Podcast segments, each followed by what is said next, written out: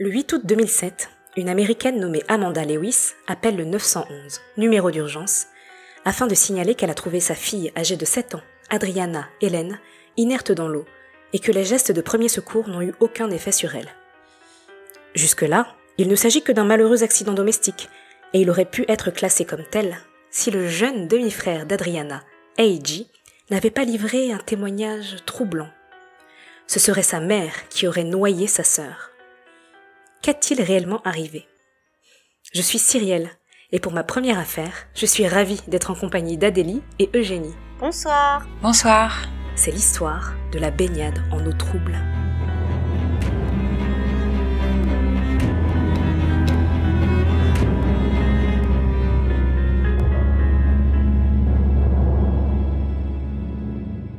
Revenons au tout début de cette histoire et à l'une des principales protagonistes de cette affaire, j'ai nommé Amanda Lewis. Amanda est une jeune femme de 27 ans, infirmière à domicile. Celle-ci est déjà maman de deux jeunes enfants, Adriana et Eiji, âgés respectivement de 7 et 6 ans. Et elle a perdu 10 ans auparavant son premier enfant, un garçon, qui est décédé prématurément de manière apparemment accidentelle, mais nous y reviendrons. Mère célibataire, elle ne ménage pas sa peine afin de subvenir aux besoins de sa petite famille, enchaînant les gardes de nuit. D'après les divers témoignages, Amanda est plutôt une bonne mère, attentive au bien-être de ses enfants, mais qui ne cache pas qu'elle a eu du mal à créer des liens avec sa fille, dont le caractère était apparemment plus difficile, alors que son fils était plus conciliant et facile à vivre. D'ailleurs, elle parle volontiers de son fils en disant ⁇ Il était calme, il pouvait s'asseoir dans un coin et jouer des heures tout seul et être content. Tandis qu'Adriana était une enfant joyeuse, très ouverte, très hyperactive. Elle me ressemblait, agissait comme moi, était têtue comme moi. Elle était comme mon ombre vivante.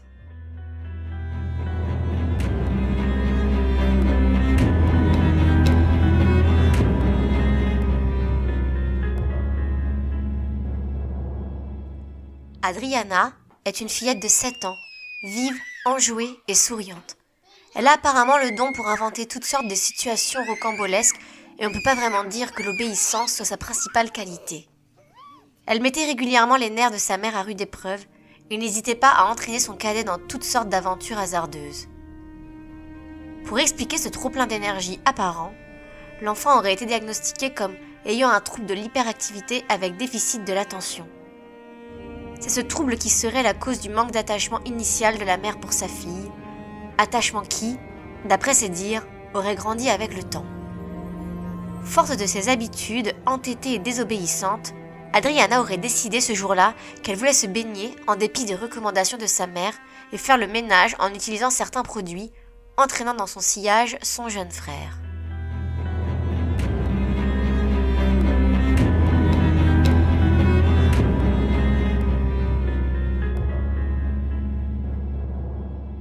Nous sommes donc le 8 août 2007 à Esto en Floride.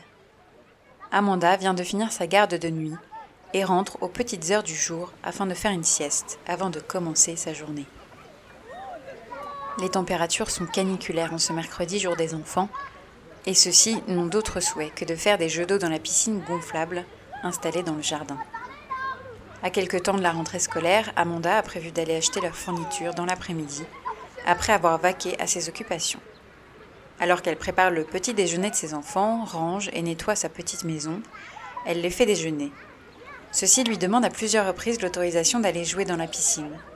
Mais Amanda refuse, en leur disant que ce n'est pas au programme de la journée, et qu'ils peuvent jouer dehors quelques instants seulement. Assommée par la chaleur, elle décide de se reposer un peu, avant de les emmener avec elle faire les courses. Peu après, le petit Eiji entre en trompe dans la maison, et crie à sa mère qu'Adriana est dans la piscine. Celle-ci, somnolente, comprend qu'il veut dire qu'Adriana est près de la piscine, car elle lui a formellement interdit d'y entrer, et demande donc à son fils de dire à sa sœur de rentrer. Elle le regarde repartir en courant, se lève malgré tout tant bien que mal et le regarde par la fenêtre. Elle aperçoit alors son petit garçon se hisser tant bien que mal sur le bord de la piscine et essayer d'attraper quelque chose à la surface de l'eau. Son sang ne fait qu'un tour et elle se précipite à l'extérieur de la maison. Elle trouve alors Adriana, sa fille, flottant à la surface, le visage dans l'eau, immobile. Amanda dira alors Eiji ratissait l'eau avec sa main comme s'il essayait de l'attraper. Je suis sortie en courant. En arrivant à la piscine, elle était sur le ventre, dans l'eau. Elle était bleue. Infirmière de formation, et ayant déjà perdu un enfant, Amanda réagit au quart de tour, sort sa fille de l'eau et commence à pratiquer sur elle un massage cardiaque. Comme celle-ci ne réagit pas, elle téléphone aux urgences qui vont venir héliporter la petite Adriana et au mari de sa mère, Charles Burns, afin qu'il vienne surveiller Eiji, tandis qu'elle part en hélicoptère avec sa fille. Celle-ci est alors entre la vie et la mort.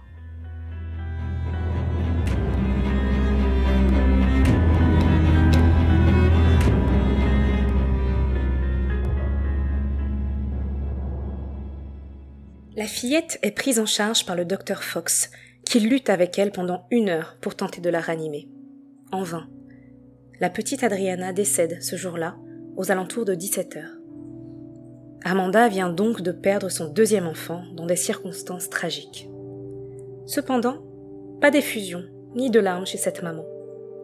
Elle embrasse doucement sa fille et suit les enquêteurs afin de leur raconter cette journée, répétant que c'est un malheureux accident. Michael Riley, lieutenant travaillant au bureau du shérif, est l'un des premiers sur les lieux. Il note que rien ne laisse à penser à autre chose qu'un accident domestique tragique. Un accident commun qui ne donne pas lieu à une enquête tant cela est fréquent. On compte en effet près de 4000 morts par noyade par an aux États-Unis, soit 10 morts par jour environ. Pourquoi la noyade de cette malheureuse fillette ferait exception à la règle et donnerait lieu à une enquête, me direz-vous? Tout simplement parce qu'il y a eu un témoin à cette affaire. Et ce témoin n'est autre que son jeune frère, Eiji.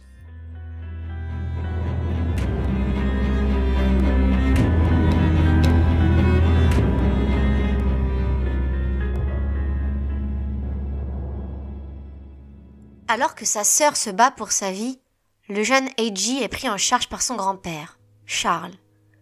Celui-ci se rend au commissariat plus tard ce jour-là afin de rapporter qu'Eiji aurait vu sa mère jeter sa sœur dans l'eau et Dunk plonger de force sa sœur dans la piscine.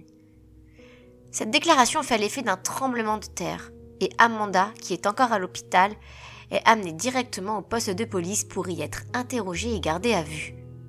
Celle-ci nie farouchement et révèle rapidement que son beau-père ne l'aime pas, ne l'a jamais aimé et est sûr que c'est lui qui a instillé tout le doute dans l'esprit de son fils. Malheureusement, le geste que mime Eiji est très parlant. Il place sa propre petite main sur son visage et appuie dessus, et est suffisant pour ouvrir une vraie enquête. Il dit que sa mère a piqué une crise car sa sœur avait fait une bêtise une fois de plus. Elle aurait répandu du nettoyant pour vitres dans la maison et elle l'a balancé dans la piscine. À force de lui faire répéter son histoire, le témoignage du petit Eiji devient de plus en plus confus, se contredisant sur la chronologie et les faits eux-mêmes. Mais il est trop tard. Amanda est déjà dans le collimateur des enquêteurs.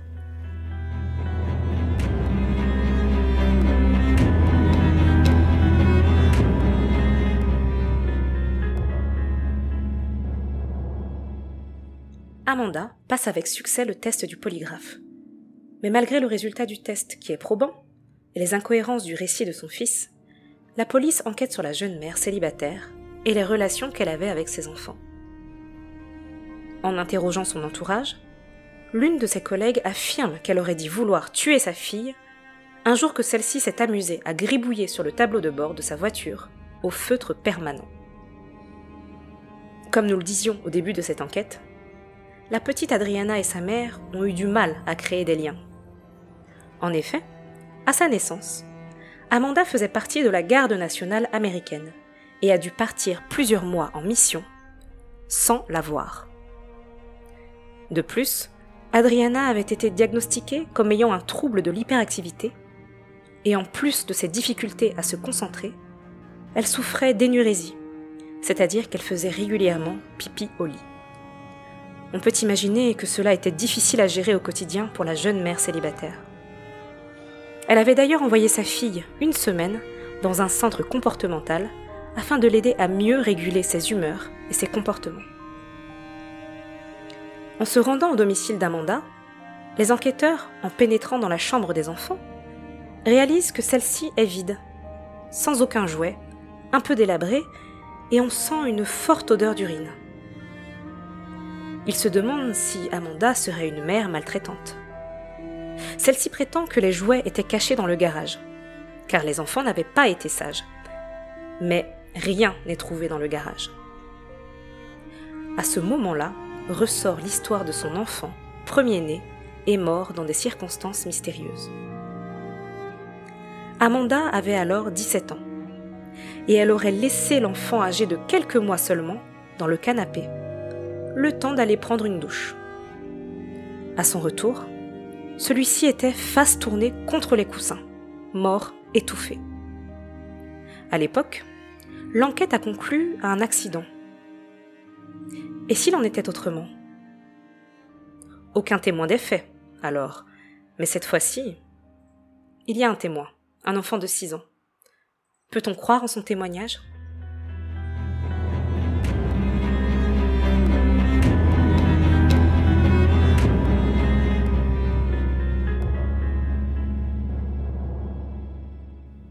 Le procès s'ouvre le 17 février 2008 en Floride.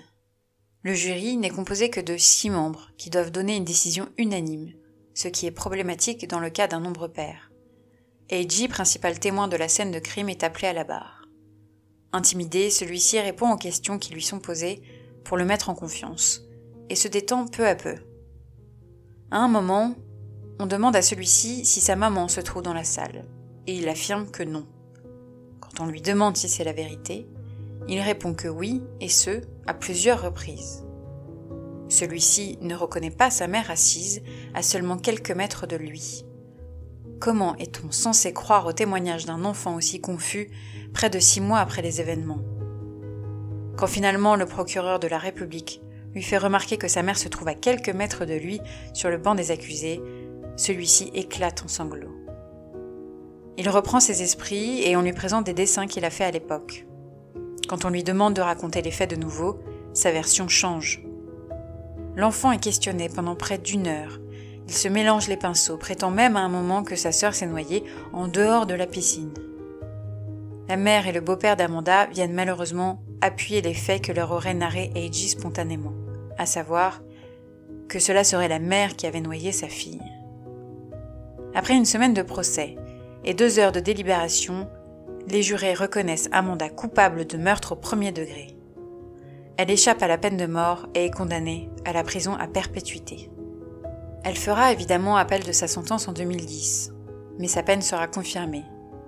Eiji, lui, sera placé et adopté. Il n'a jamais revu sa mère depuis.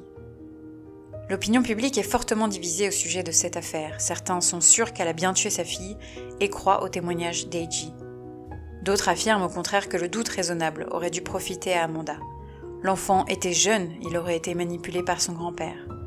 La mère d'Amanda a d'ailleurs demandé le divorce après le procès de sa fille, doutant elle aussi du fait que son mari aurait pu influencer AJ. AJ a changé 13 fois de version au cours du procès. Comment mettre la vie d'un adulte entre des mains aussi fragiles? Il a été aussi souligné que les marques retrouvées sur le visage d'Adriana aurait très bien pu avoir été faite pendant les deux heures de tentative de réanimation, par les équipes de secouristes, et non par les mains de sa mère appuyant sa tête sous l'eau. C'est malheureusement ainsi, et sans éclairage scientifique certain, que s'achève l'histoire d'Adriana Hutto.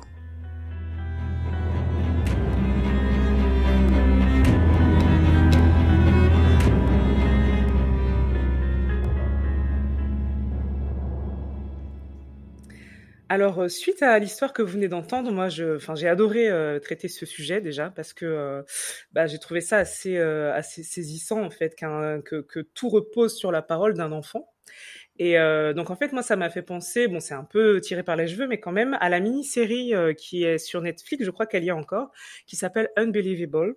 Donc en fait, euh, grosso modo, c'est pas sur la parole d'un enfant, mais c'est quand même sur la parole d'une victime. Euh, donc elle s'appelle Marie, c'est une jeune femme de 18 ans à peu près, et euh, elle va aller voir la police en disant qu'elle a été violée. Et donc elle arrive, elle explique, elle raconte son, histoire, et au fil des témoignages, au fil des interrogatoires, petit à petit, toute l'équipe d'inspecteurs et de, spécialistes vont l'amener à douter elle-même de ce qui lui est arrivé.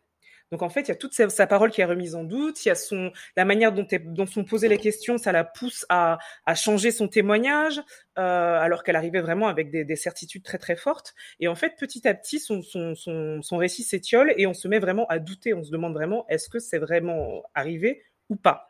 Donc en fait, euh, je trouvais que c'était plutôt intéressant pour euh, pour rebondir un peu sur cette histoire, parce que moi, euh, la question dont j'avais envie de, de, débattre un petit peu avec vous, les filles, c'est euh, quid de la parole d'un enfant? Qu'en est, que faire de la parole d'un enfant, du témoignage d'un enfant dans une histoire aussi aussi grave que celle qu'on vient d'entendre et, euh, et, et, comment voilà comment faire en sorte que qu'on puisse la prendre en compte et, euh, et voilà qu'il soit dans les meilleures conditions possibles pour euh, voilà pour pour témoigner pour euh, pour dire ce qu'il a à dire. Voilà, je vous écoute. Très vaste sujet.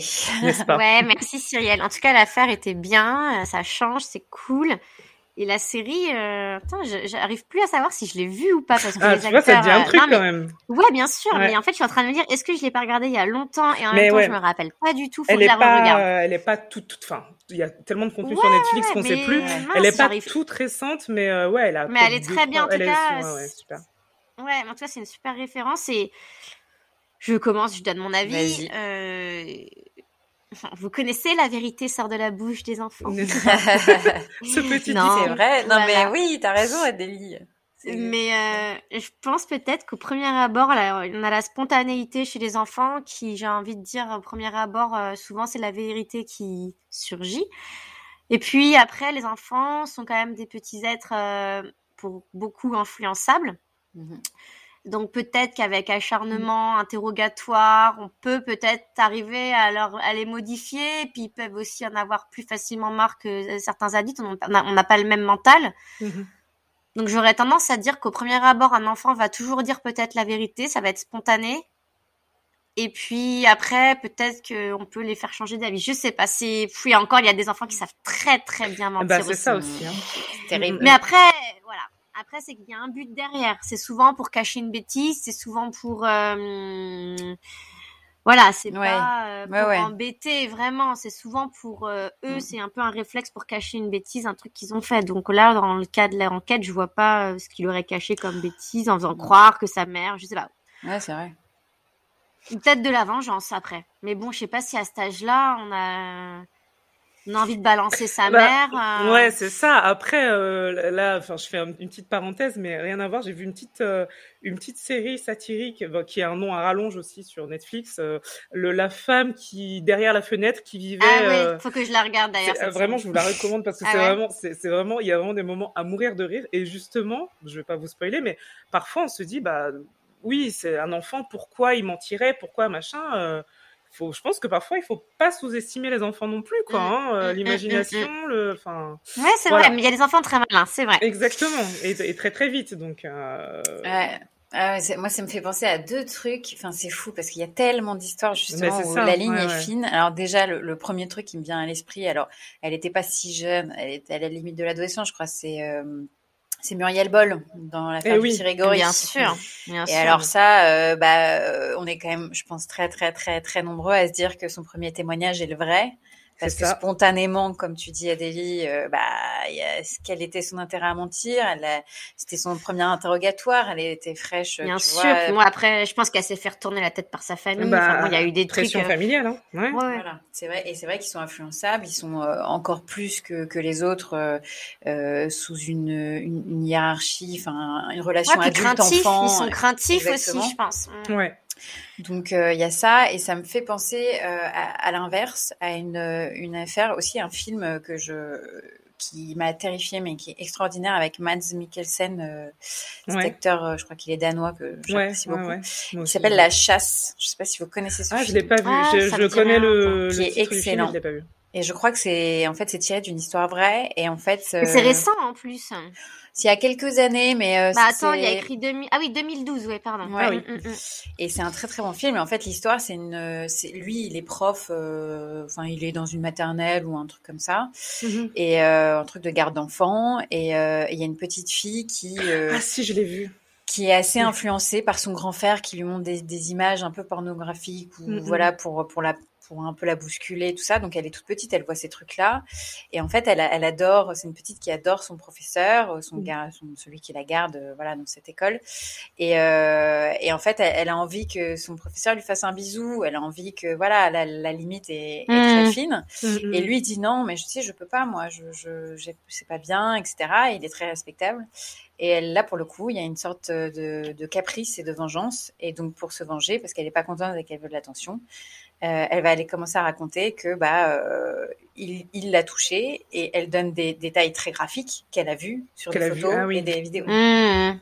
Et du coup, bah, tout Ouais. le monde la croit. Comment un enfant peut donner des Mm. précisions sur des choses aussi vrai. graves euh, et lui est mis, mais euh, enfin, il a plus de vie. Il est, Il est ouais, mis ouais, au tout le monde le met. Ouais, société. ouais, ouais, je m'en souviens. Et voilà, et c'est toute cette histoire euh, avec euh, avec toute une issue et tout ça, mais c'est- et, et donc ouais, c'est terrible parce Bah là, là. Non, mais c'est sûr, c'est croire. sûr. Mais euh, il y a des choses qui peuvent lui donner. Euh, ça se trouve après après la après cette noyade, euh, il a vu un film, un téléfilm, un truc, je sais Ouais, pas. bien sûr. Non, mais oui. Non, mais c'est vrai. Ouais. le geste. euh, c'est- Exactement. Ouais, ouais, et puis là, il y a quand même aussi la question du, du grand-père aussi qui revient Ouais. beaucoup. Bah ouais. On a quand même vu que finalement la, la grand-mère a fini par le quitter parce qu'elle a, elle a eu un doute euh, monstrueux en se disant ça se trouve c'est vraiment lui qui euh, qui lui a retourné le cerveau quoi. Ouais, bien sûr. Donc euh, sur le sur le sur le chemin pour aller euh, pour aller déposer là auprès des auprès des inspecteurs, euh, tout est possible en fait. Donc euh, C'est qui vrai, mais pose c'est vrai que question- du coup. Pardon, je non non coupé. vas-y.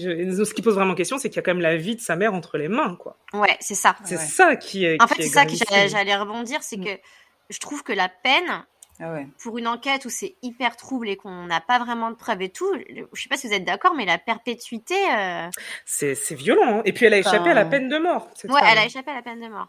Elle a échappé à la peine de mort. Donc euh, entre deux mots, euh, Moi, et je- aussi je- pendant le pendant l'instruction, c'est un truc que j'ai peut-être pas trop précisé, mais on lui a précis- on lui a proposé à un moment de signer un accord pour dire ok, vous dites que vous êtes coupable, Oui. vous prenez 10 ans. Elle a refusé. Ah. Elle a refusé cet accord. Elle a dit non, je veux pas. Moi, je sais que je suis euh, innocente et tout. Et au final, elle se retrouve avec perpétuité. Ah ouais, c'est. Mais même moi, la condamnation de base, je trouve ça. Enfin, il y a tellement rien. euh, le... et, ça se voit que le témoignage de l'enfant, il est, il est. hum, Peut-être qu'il disait vrai, on ne sait pas, mais normalement, le doute bénéficie à l'accusé. Et... C'est ça. Mm. C'est ça. Et alors après, il y a cette histoire de, de premier enfant qui est mort aussi. euh, bon, mais Voilà. la, mort, la, mort, euh, la mort subite comme ça euh, du nourrisson, enfin par étouffement, ça arrive malheureusement Ça arrive aussi, Après ça, fait, ouais, après, ça fait quand même beaucoup de coïncidences. Ouais. Bah, euh, peut-être qu'elle est pas très, euh, c'est pas une Après, voilà, on bonne peut mère. pas savoir, on Bah, J'ai pas l'impression. Parce que la, la Peut-être- première fois, quand même, elle le laisse dans le canapé, elle va prendre Ouais, sa elle douche. prend sa douche. Bon. oui, Ouais, non, elle a abusé, oui, clairement. Il y a Bon, elle avait peut-être un 17 moment, ans, Après, on connaît pas, on ouais. connaît pas le personnage, on connaît pas euh, le type de personne, on n'a pas été là au procès. Peut-être que rien que dans son attitude et sa manière de parler, je, suis- je suis Peut-être. horrible. Hein, c'est pas, c'est pas une, c'est pas une raison pour juger ouais, quelqu'un. mais Mais Peut-être qu'il y a plein d'éléments qui ont fait qu'elle s'est un peu grillée toute seule. Je sais pas. peut-être. Ouais, peut-être, euh, sûrement. Ouais. C'est ça, et puis de toute façon, dans ce genre de, de cas, ça fait le deuxième enfant qu'elle perd. Forcément, on va creuser. Forcément, Ouais, on se dit, bah, voyez, là, déjà, la première fois, machin, peut-être qu'on n'a pas été aussi loin que ça. Euh, on aurait peut-être dû creuser un peu plus. C'était peut-être Ouais, pas on n'a pas tous les euh, témoignages, hein, peut-être des ex, des trucs. C'est ça.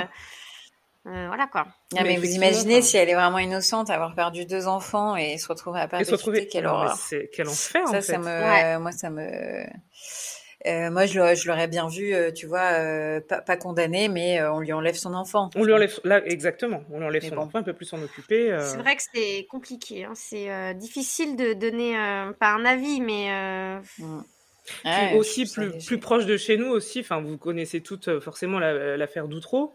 Ouais, Pareil, avec. Eh bah oui, enfants. bien sûr, bien sûr. Mm. on le, pendant- ils ont ils ont maintenu des versions pendant des semaines et des semaines de, de procès. Finalement, c'est pas. Enfin, voilà. Enfin, pareil, c'est la même chose en fait. C'est Ouais, euh, une espèce d'entraînement collectif comme ça qui fait une espèce un effet boule de neige. Et au final, ben, qu'est-ce qui était vrai? Est-ce qu'il y avait vraiment euh, Qu'est-ce qui ressortait de, ce qu'on leur avait enfin mis dans la tête? Qu'est-ce qui était du trafic? Enfin, c'est hyper non, c'est vrai, c'est vrai, c'est vrai. Ouais, mais je pense Et que ça moi, me je ra- trouve que ça suffit pas le témoignage d'un enfant. mais bon. Non, je suis d'accord. Ah bah de toute moi, façon, je- non, je suis, ouais, ça suffit pas. C'est vrai que j'aurais tendance à dire qu'en général, ils disent plutôt la vérité.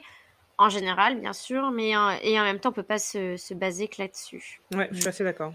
Et malheureusement, enfin, je pense qu'il y a plein d'histoires euh, assez semblables comme ça, euh, où on n'a pas vraiment. Mais vous voyez, les- les- c'est la, la petite fille, la série Netflix, non pas Netflix, il y a eu un documentaire sur la mère là.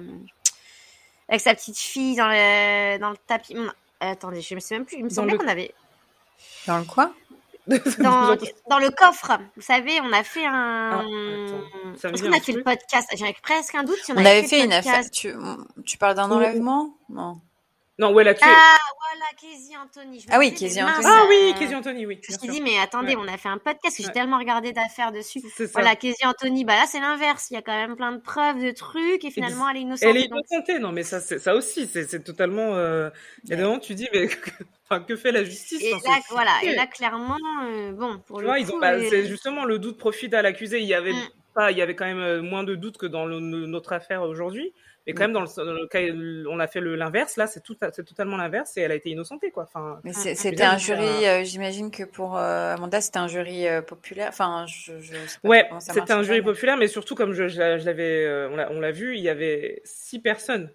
Oui. Il y avait six personnes, c'était un nombre pair. Il fallait que ce soit Oui, à l'unanimité. Mm. Enfin, il y avait beaucoup de paramètres qui faisaient Ouais. que. euh, pff, Elle avait pas toutes les chances. Elle avait exactement. On peut aller jusqu'à 12 jurés. Normalement, là, on était à moitié moins. Euh, Enfin, tu vois, s'il aurait fallu Mm. qu'il soit 7 ou 5 et que ça penche d'un côté ou de Ouais, l'autre, ça aurait et, pu euh, faire tu vois, pencher, euh, effet, ça s'est joué à, ça s'est joué à rien. Pas quoi. grand chose pour elle, Ça malheureusement. s'est joué à rien, quoi. Donc, euh, ça, c'est quand même, euh, ça pose quand même question, quoi. Bah ouais. Tout ça. Ouais, Eh ça, ben, écoutez, on, on vous laisse réfléchir euh, sur Mm. cette histoire. Oui. Faites-nous vos retours. Dites-nous Oui, ce que vous en pensez. On est curieuse de savoir. Ouais, Ouais, et bravo encore Cyrielle pour cette Ben, première merci. affaire. J'ai Ouais. sauté dans le bain, là. Je suis trop contente. Bien joué. Bien En joué, bien j'ai adoré voilà. et euh, voilà bah pareil je suis arrivée avec ma petite série je me suis dit bon on fait des films d'habitude mais c'est pas grave j'arrive avec une série Mais non, Ah mais non, c'est bien, une œuvre, une je vais œuvre en peut-être me faire général. virer tu vois Ça peut être, euh, et ça peut être, on rappelle que ça peut être un, un livre aussi. Oui, c'est Exactement. un vrai, livre, donc, euh, franchement, euh, C'est full open. liberté, quoi. Ouais, Super. grave. En Ouais, tout cas, ouais. merci de nous avoir écoutés. La semaine prochaine, on retrouvera euh, euh, Capucine et, Et Jean-Robert. yes et Jean-Robert. Yes. Euh, et on sont, remercie aussi euh, Evan euh, Le Gérémon et Noémie Dourneau, encore. Ouais, Oui. euh, voilà. Nos super musiques. Exactement. euh, Pour des super musique. musiques de fond yes et euh, de générique. Voilà. Tout à fait. Qui sont adorables de nous composer. Euh, Ce qui nous rend uniques d'ailleurs. absolument il faut bien Voilà. le souligner ouais. nous sommes uniques Et, euh, Et va passer ouais. un, un bon dimanche soir. oui bon dimanche Oui, à à très bientôt Et à dans deux semaines. Et à Oui. dans deux semaines. à dans deux. Bonne semaines soirée. bonne soirée Merci les filles.